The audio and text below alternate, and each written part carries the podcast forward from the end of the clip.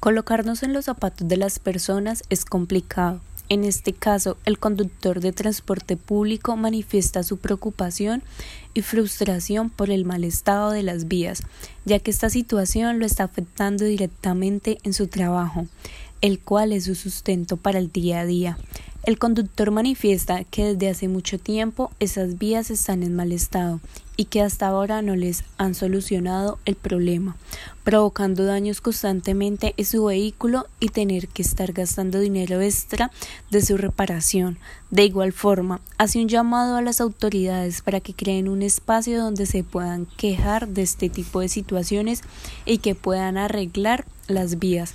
La diferencia que he encontrado que esta problemática afecta en esta entrevista es que vemos a una persona que trabaja en la calle y la similitud es que como al taxista le afecta económicamente la situación.